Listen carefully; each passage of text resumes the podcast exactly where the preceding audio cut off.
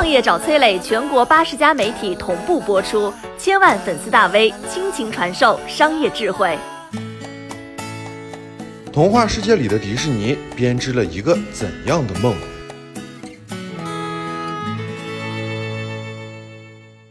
迪士尼真的是童话世界吗？但如果我告诉你，迪士尼一线员工的月薪三千多，就连琳娜贝尔这样的当红女明星月薪也不过六千块钱，你还会愿意吗？没错，这就是造梦的迪士尼给真实员工开的价。根据二零一九年的一份公开法律文书，上海迪士尼某员工的工资水平税前三千六百块。同时啊，有网友爆料，根据岗位不同，上海迪士尼员工月薪普遍是三千到七千，最一线员工通常不超过四千。户外人偶演员工资也高不到哪里去。我专门去查了一下网上的数据啊，上海迪士尼的。服务业相关岗位平均月薪是三千八百七十一块，运营类的岗位是六千四百九十五块，低于同行业的平均水平。上海最低工资标准是多少呢？两千五百九十块。四千工资意味着什么？根据上海市统计局的数据啊，上海二零一九年城镇人员的平均工资是九千五百八十块。迪士尼的员工拿着这点工资，在高消费的魔都，可能都不够吃几顿西餐呢。有人可能会说啊，月薪低没事儿，起码包吃住啊。但是为了这点工资，一线员工付出的是什么呢？迪士尼的人偶演员身上要套玩偶服。为了看上去跟卡通人物更像，里边会安装大量的钢架，还要填充棉花，身上一套装备的总重基本上在十到三十公斤，所以哪怕只是轻轻的一碰，里边的部件就有可能错位，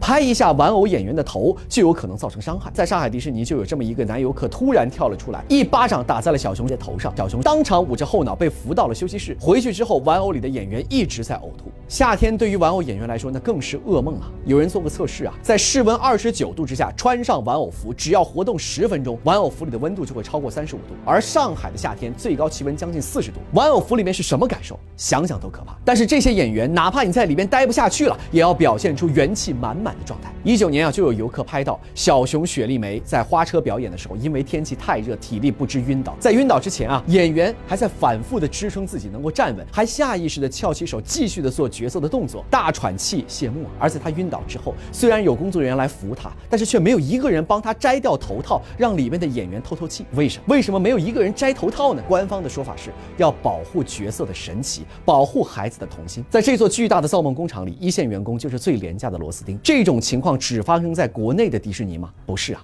国外的情况有过之而无不及啊。二零一八年，美国有几千名迪士尼员工游行啊，抗议自己工资太少，少到什么程度呢？他们的工资从两千年到二零一七年不升反降，超过八成的员工的平均时薪不到十二美元，经常要等到下午三点才能够吃第一顿饭。百分之十的人连固定的住所都没有，有人蜗居在最廉价的汽车旅馆里五年之久，有人甚至流落街头。加州迪士尼甚至还有一线员工回家之后要在别人的垃圾桶里找东西吃。但就算是底层员工的生活都这么艰难，去年疫情期间，迪士尼为了节省开支，还是给超过十万名员工停发了工资。更残酷的是啊，在底层员工为生活苦苦挣扎的同时，迪士尼的 CEO 却被爆出年收入是基层员工的几千倍啊！迪士尼对待游客强调平等和不区别对对待，但是对自己人却是极尽压榨，大多数人穷困潦倒，少部分人富可敌国。这难道不是迪士尼童话里经常讽刺的暗黑故事吗？今天和大家说这些啊，不是为了戳破大家的幻想，只是为了让大家能够知道，给大家造梦的，让大家回到童年的，